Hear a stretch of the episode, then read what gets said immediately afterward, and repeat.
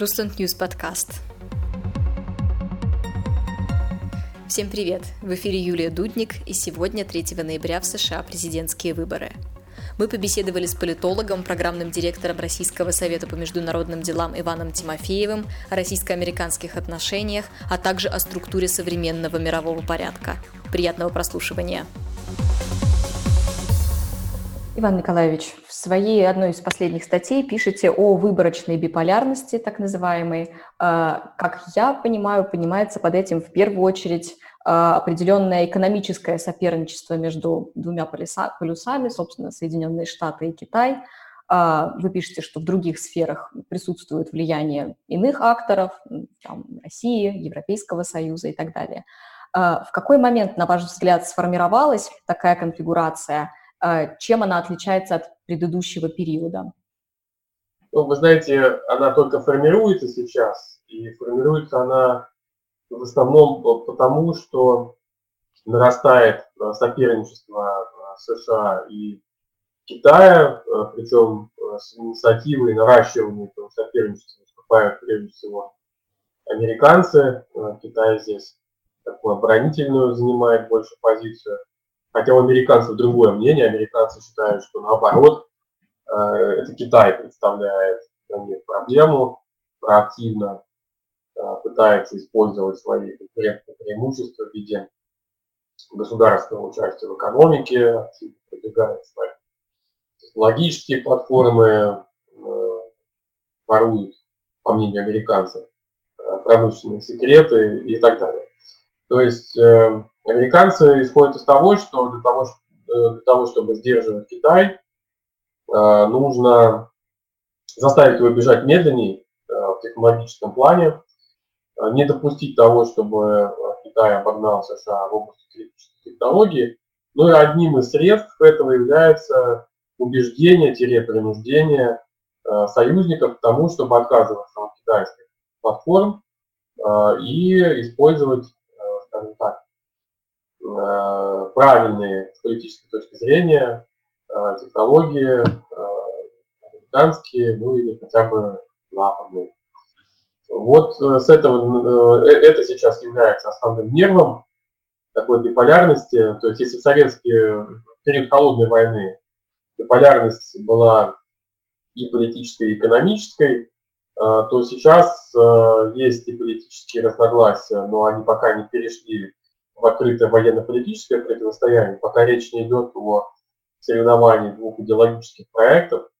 Но экономически уже э, признаки этого есть, хотя пока сохраняется глобальный рынок, пока сохраняется глобальная финансовая система.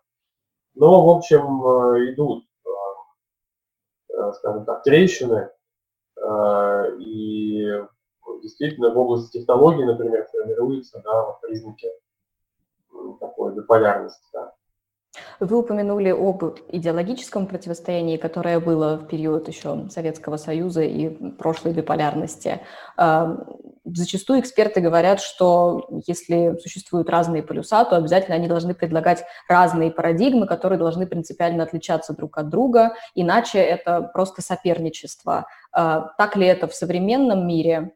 А, и чего стоит ожидать, будет ли дальнейшее как бы, расползание, расхождение, стягивание к полюсам по каким-то идеологическим критериям? Ну, вы знаете, здесь такая асимметрия наблюдается. Это хороший вопрос. А, со стороны США а, есть попытка, скажем так, сконструировать это идеологическое противостояние.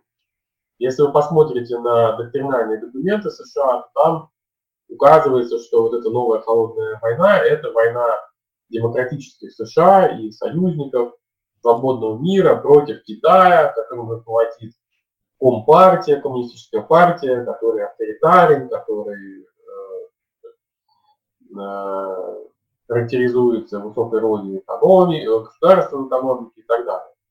Но это конструкт, это воображаемые вещи, потому что на самом деле да, Китай отличается от США и в политическом плане, и в экономическом, но это не значит, что Китай предлагает какой-то альтернативный глобальный проект.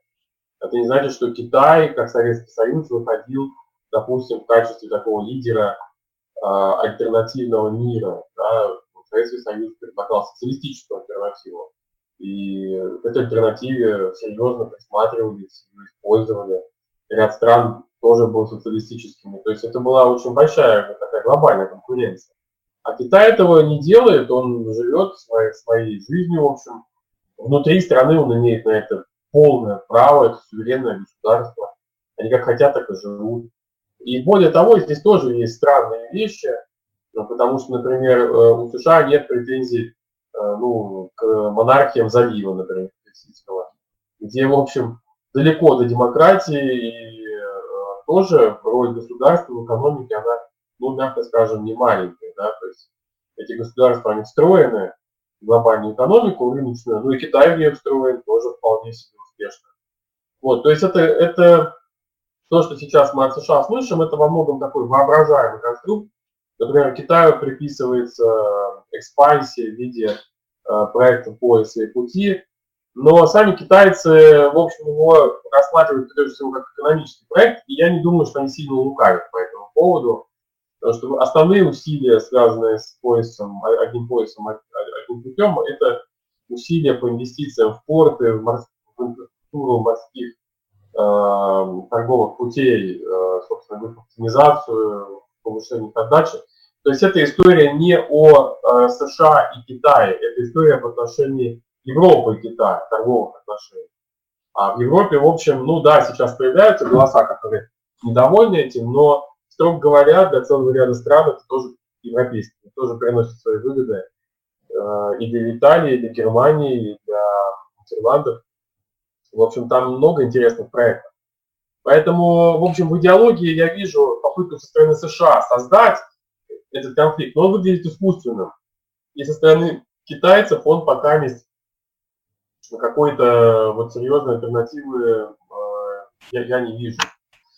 Вот. Но посмотрим. У них есть интересные идеи, извините, я перебиваю, есть интересные идеи эм, э, сообщества общей судьбы, а, ну, все, что связано с экономическим процветанием.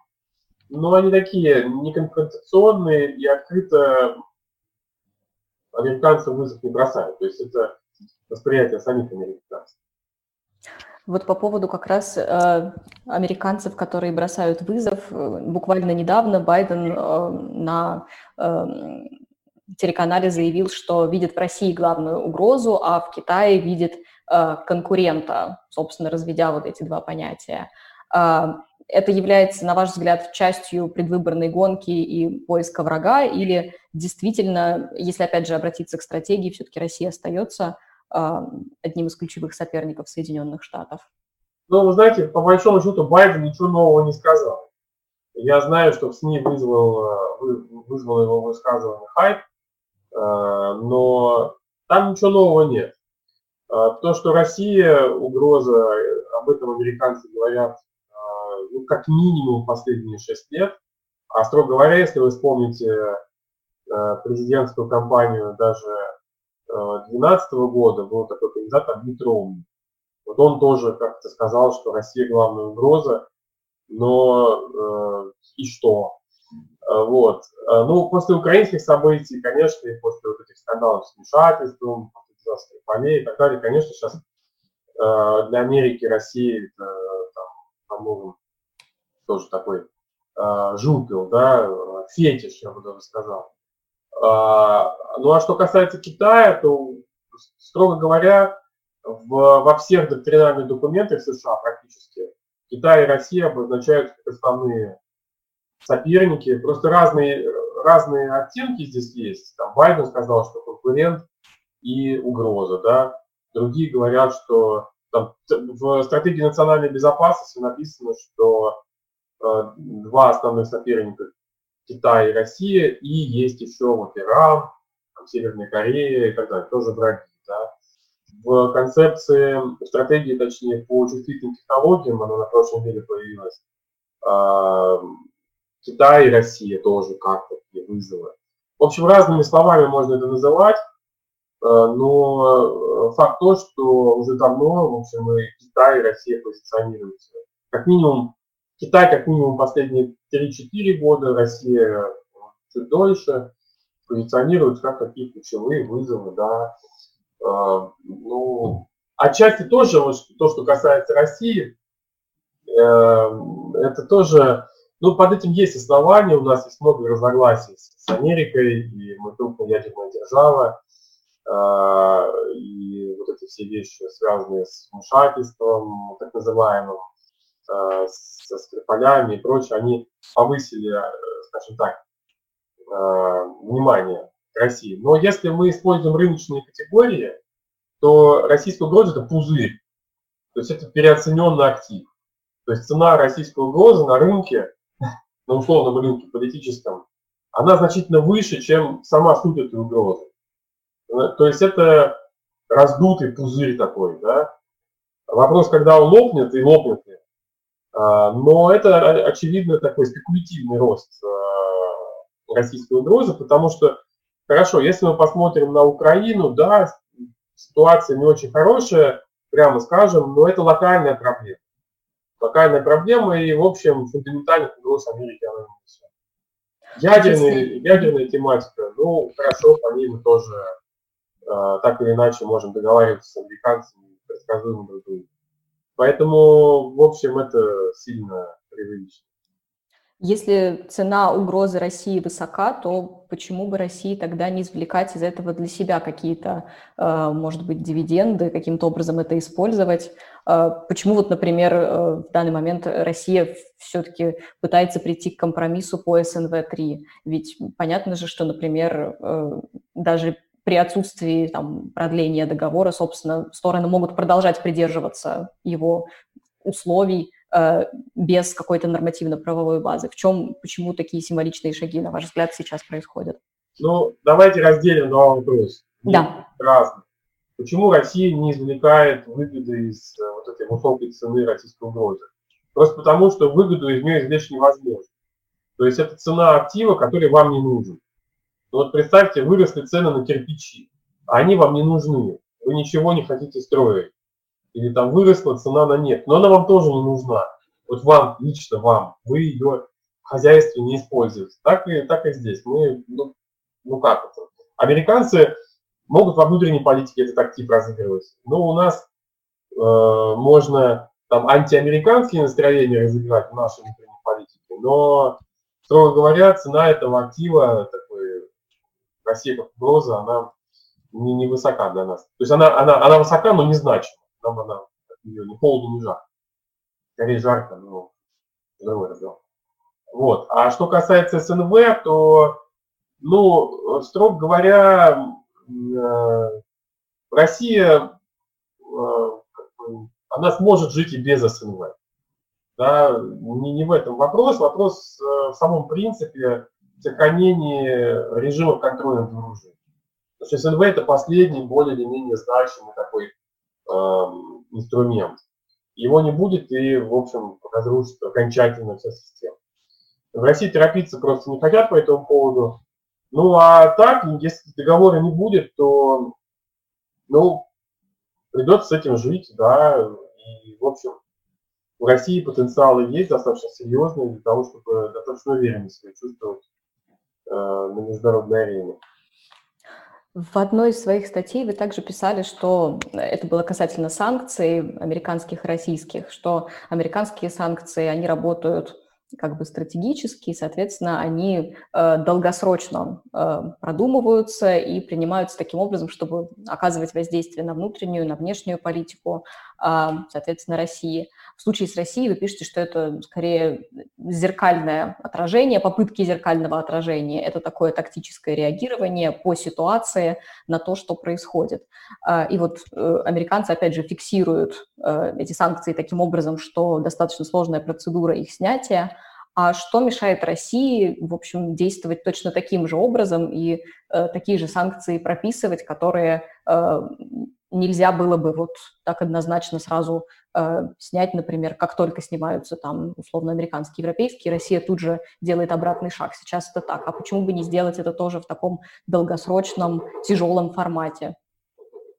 Ну, э, во-первых, приятно, что вы читаете мои статьи. Это для меня даже без этого будет стимул писать новые.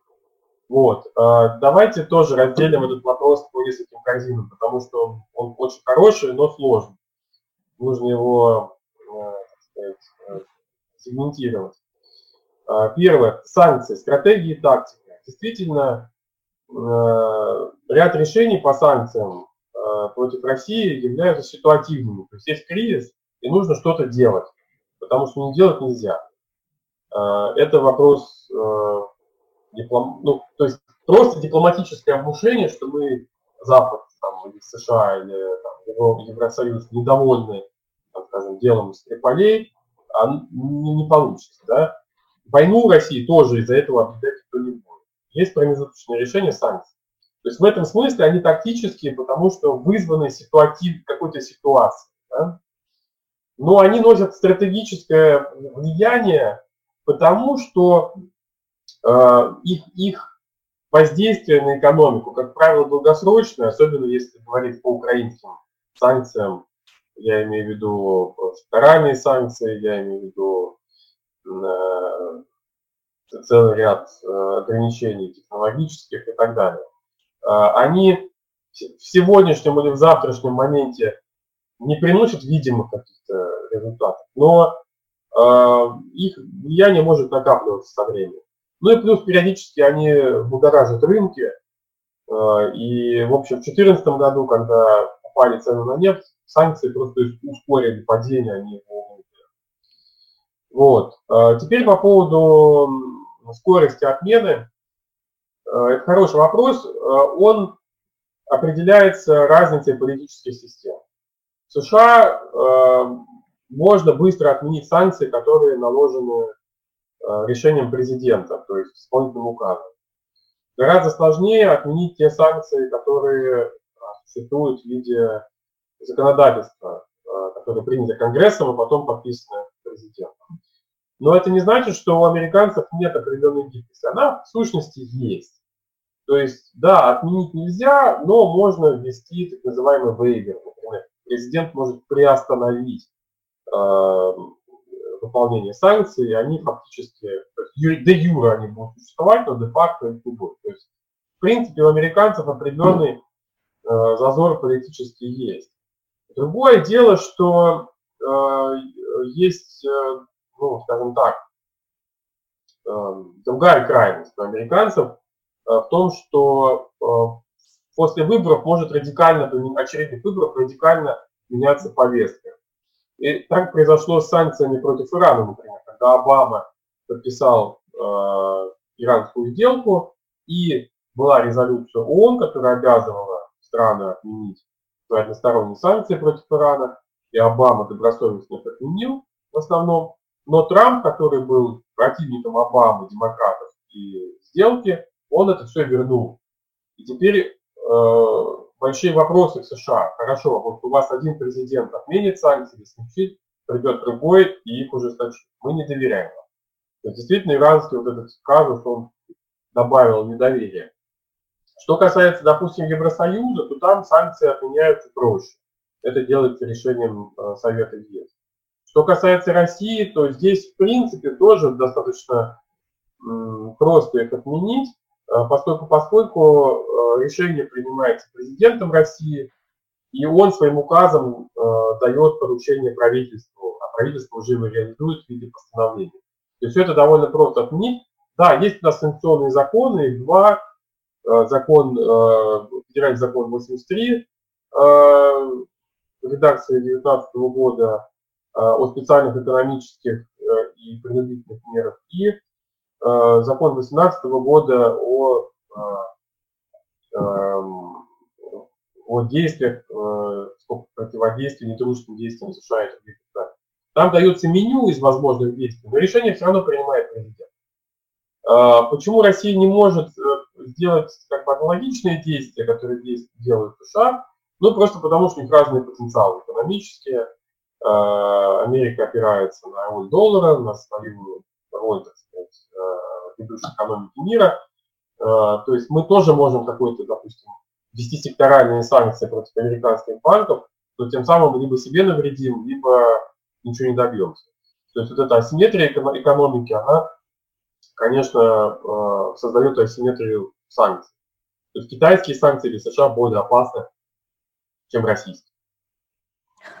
Также очень часто в дискуссиях э, об отношениях между Европейским Союзом и Россией, когда говорят об усилении Соединенных Штатов, когда говорят об усилении внимания Соединенных Штатов к Европе, всегда э, возникает дискуссия, особенно среди таких друзей России, о том, что вот сейчас самое время налаживать отношения с Россией, чтобы не оказаться втянутым в полюс влияния Соединенных Штатов и чтобы сохранить какую-то, э, ну, в общем, независимость, можно сказать, во внешней политике.